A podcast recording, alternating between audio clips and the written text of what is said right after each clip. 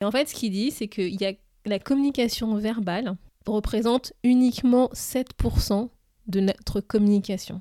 Et quand je dis la communication verbale, encore une fois, c'est la parole, donc c'est les mots qu'on utilise, c'est le sens des mots qu'on utilise.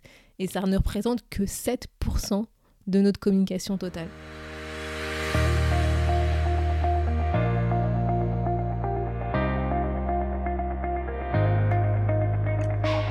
Bonjour à tous et à toutes, vous êtes sur le podcast Le quart d'heure d'Inspire Action. Moi c'est Waifa, votre coach en transformation de vie. Chaque semaine, retrouvez dans ce podcast des outils pour développer votre self-awareness, des actions à réaliser pour démarrer votre transformation, ainsi que des témoignages de personnes comme vous et moi qui ont décidé de devenir l'architecte de leur vie. Alors, installez-vous tranquillement et prenez de quoi écrire. Hello la tribu, bienvenue dans l'épisode numéro 19 où je vais m'éloigner un peu du sujet des valeurs.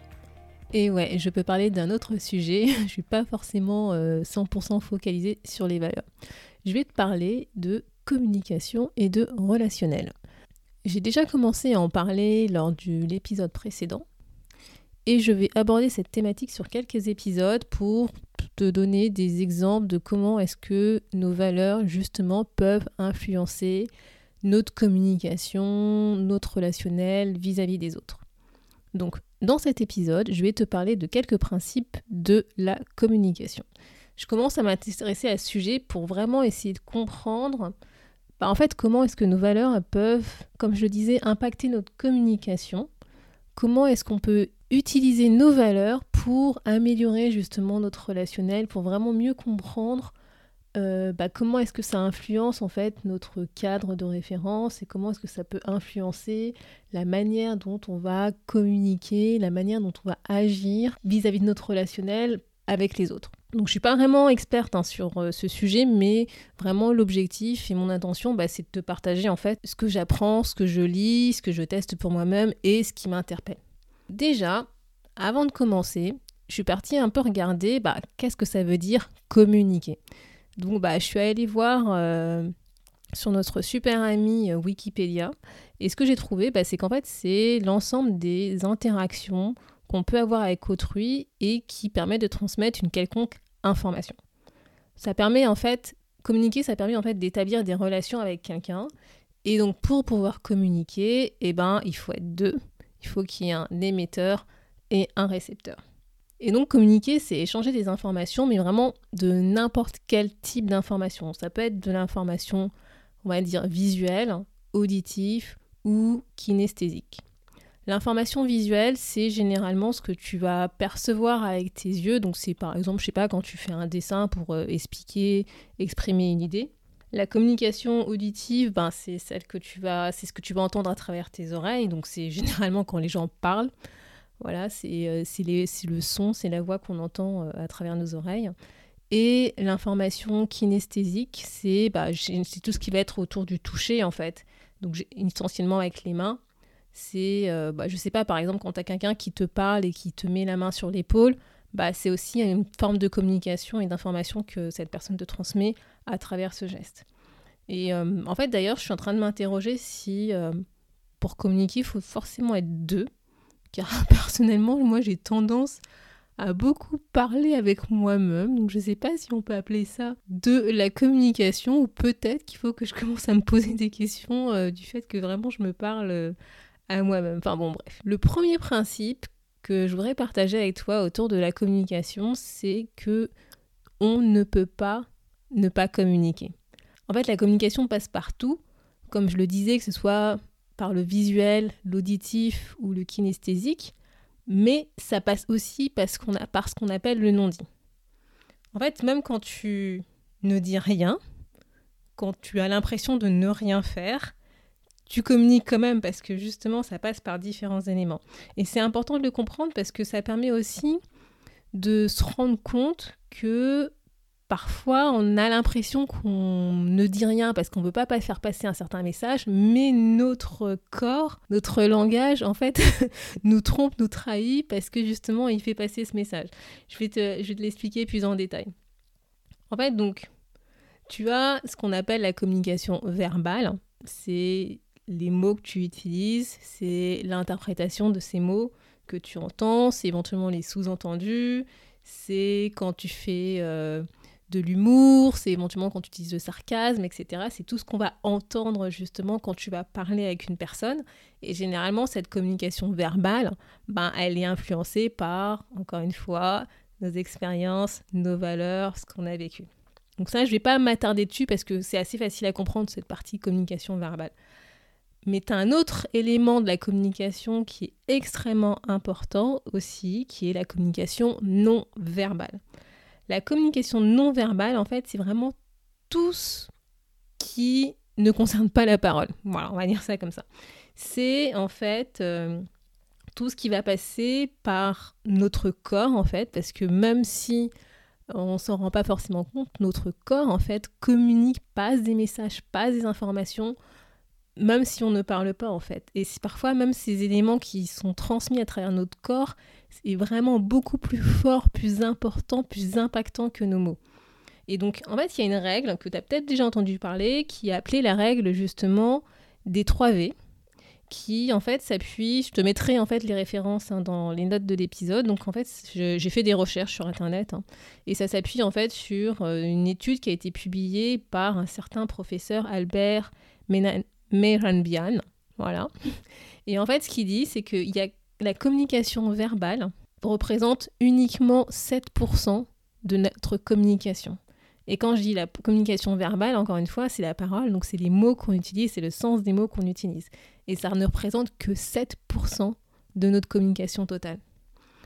La communication vocale, c'est-à-dire tout ce qui va être l'intonation, la manière dont tu vas dire les mots, le son de ta voix, ça représente 38% de notre communication.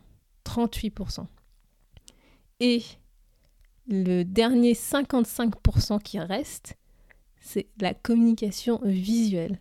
Et la communication visuelle, ça regroupe tout ce qui va être, ben, en fait, quand tu fais des grimaces, ça va être donc l'expression de ton visage, ça va être ton corps, ça va être la manière dont tu vas positionner ton corps, tes mains, tes bras, etc. C'est tout ça, en fait, qui représente la communication visuelle et qui représente 55% de notre communication. Donc en fait, ça veut dire que près de 93% de notre communication ne passe pas par les mots. Ça passe par notre corps, notre, nos, gestuels, le vocal, l'intonation, la manière dont on va dire les mots, les sons. Tout ça, en fait, ça représente 93% de, la communication. Donc voilà, je sais pas si tu te rends compte, c'est vraiment C'est vraiment important et c'est là qu'on se rend compte que souvent quand euh, on, parle mais que notre corps n'est pas forcément aligné avec nos mots et que les gens le voient ou que toi parfois quand tu observes des personnes et que tu dis hum, je le sens pas trop là il y a un truc qui se passe c'est parce que les mots que la personne emploie ne sont pas alignés avec l'intonation qu'elle va utiliser ou le corps ou les gestes ou les mimiques qu'elle va faire avec son visage. Le deuxième principe que je voudrais partager avec toi, c'est que nous sommes responsables à 50% de la communication dans une relation. Je suis responsable de ce que je vais dire, ce que les messages que je vais essayer de passer, mais je ne suis pas responsable et je ne peux pas maîtriser en fait la réaction de l'autre, la manière dont l'autre va recevoir ce message. Donc effectivement, moi, quand on communique, en fait, quand on est deux dans une communication, moi, en tant que émetteur d'un message, mon rôle et ma responsabilité, ça va, être, ça va vraiment être essayer de me faire comprendre au mieux en utilisant justement toute cette panel de communication, mais je ne peux pas maîtriser la manière dont la personne en face va recevoir mon message, si elle veut recevoir mon message, la manière dont elle va recevoir mon message, l'interprétation qu'elle va avoir, puisque en fait, ça va dépendre de son cadre de référence, ça va dépendre de ses propres valeurs. Et ce qu'il faut vraiment avoir en tête, hein, c'est que, bah, encore une fois, pour communiquer, il faut être deux. C'est que si en face, la personne ne veut pas entendre, ne souhaite pas entendre, je ne peux pas maîtriser ça. Et, euh, et, nous sommes tous, en fait, co-responsables de cette relation, et ça veut dire que même en cas de conflit, bah c'est pas 100% la faute de l'autre. Et je peux te dire que ouais, c'est pas facile à entendre et à l'admettre, mais c'est le cas. Et, euh, c'est vrai que même pour moi, pour certains conflits que j'ai vécu, bah ça me fait du mal, et je peux te dire que je reste polie en disant ça, mais ça me fait du mal de dire que, bah oui, j'étais en partie responsable de ce conflit parce que c'était aussi moi et ma responsabilité de, bah, par rapport à ma réaction, par rapport à la manière dont je recevais le message qui, euh, qui était délivré et voilà le comportement que je voulais adopter par rapport justement à la réception de ce message. Et c'est pas, ouais, encore une fois, c'est pas facile à l'admettre, mais c'est le, c'est, le cas, c'est comme ça que ça se passe. C'est-à-dire que si on est plutôt fermé, renfermé et qu'on n'est pas prêt à essayer de comprendre, à essayer d'entendre, ben, la communication est extrêmement difficile. Et, d'un autre côté, si en face de toi, tu as une personne bah, voilà, qui est pareil, qui est renfermée, qui n'a pas du tout envie d'entendre, bah, quid si on continue à essayer de persévérer et de convaincre alors qu'on sait qu'en face, bah voilà, on, on, est face à un mur. C'est aussi notre responsabilité de savoir si euh, il faut persévérer, continuer dans une discussion qui risque d'amener un conflit en sachant et en percevant des signaux qui, montrent que la personne euh, n'est pas forcément dans une bonne situation d'écouter en tout cas ou d'entendre ce qu'on a à dire. Et voilà, ce qu'il faut retenir, c'est que chacun communique en fait dans son cadre de référence. Et ce cadre de référence, ben encore une fois, hein, il est influencé par les expériences qu'on a vécues, par nos valeurs, par notre culture, par notre environnement. Et ça, c'est propre à chacun. Et d'ailleurs, ça me fait penser à une vidéo que j'ai vu il y a quelques mois sur euh, TED. Je te mettrai la référence dans les notes euh, de l'épisode où justement ça, ça, montre un exemple concret entre deux touristes, un touriste américain, un touriste japonais, qui discutent euh, entre la notion de, de, rue et des maisons. Donc c'est une vidéo qui est très très courte, hein. elle fait deux minutes. Le titre de mémoire, c'est euh, Tous bizarres ou différents. Enfin voilà, je te mettrai les notes dans l'épisode. Je t'invite à aller regarder la vidéo parce que je trouve qu'elle est très parlante justement de la perception de chacun euh, en fonction de son cadre de référence et de son environnement. Et ce qu'il faut aussi avoir en tête quand on parle de co-responsabilité, et ça je pense que c'est vraiment un point important, c'est que, j'en avais déjà parlé dans l'épisode précédent numéro 18, c'est que l'autre a autant de valeur que moi je n'ai pas moins de valeur que l'autre et l'autre n'a pas moins de valeur que moi. On est égal à égal. Et dans la communication, c'est important parce que si par exemple tu penses que tu as moins de valeur que la personne en face de toi avec laquelle tu es en train de discuter, bah, inconsciemment tu vas te mettre dans une posture, dans une position où tu auras tendance à te rabaisser. Et donc là, pour le coup, il n'y a plus d'équilibre en fait dans la relation, il n'y a plus d'équilibre dans la communication et bah, c'est pas ok. Et au contraire, c'est si tu penses que tu as plus de valeur que l'autre, bah pareil, inconsciemment, tu vas adopter une posture où tu auras tendance à rabaisser ce que l'autre va te dire, va essayer de partager, communiquer avec toi. Et encore une fois, c'est pas ok. Donc c'est pour ça que c'est très important et je pense vraiment ce point, faut, faut le retenir même si c'est pas évident, euh, notamment quand tu es en conflit avec une personne, c'est que le système de valeurs de chacun est d'égale importance. Il est important pour toi parce que ce sont tes valeurs, c'est ce qui représente une partie de toi. Le système de valeurs de l'autre est important pour l'autre parce que, pareil, ça représente une partie de cette personne, de son unicité, de son, de son identité. Donc voilà, c'était quelques points que je voulais partager aujourd'hui avec toi sur la base de la communication. Ce qu'il faut retenir, bah, c'est que, bah, encore une fois, on échange vraiment différents types d'informations, que ce soit de l'information visuelle, auditive ou kinesthésique. kinesthésique. Ah, je vais arriver à le dire ce mot.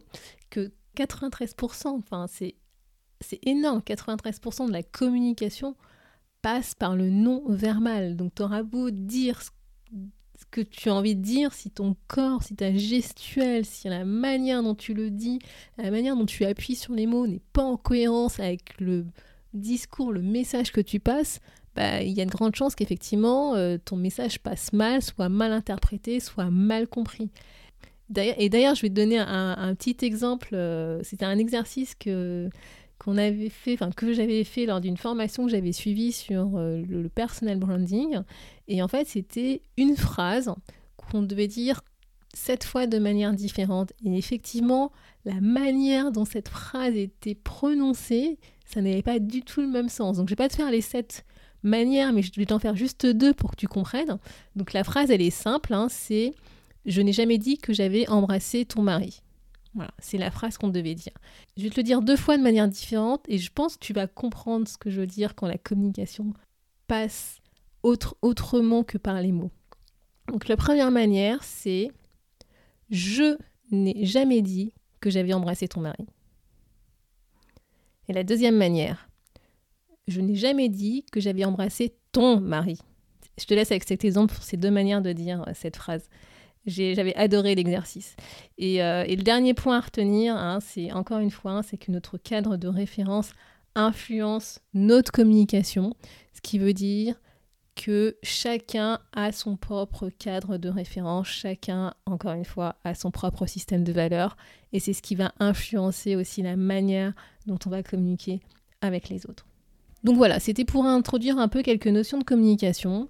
La semaine prochaine, je vais te partager deux trois outils qui vont te permettre justement de t'aider à mieux identifier ton mode de fonctionnement, ton mode relationnel vis-à-vis -vis des autres. Merci d'avoir écouté le podcast Le quart d'heure d'inspiration. On se retrouve la semaine prochaine pour un nouveau challenge.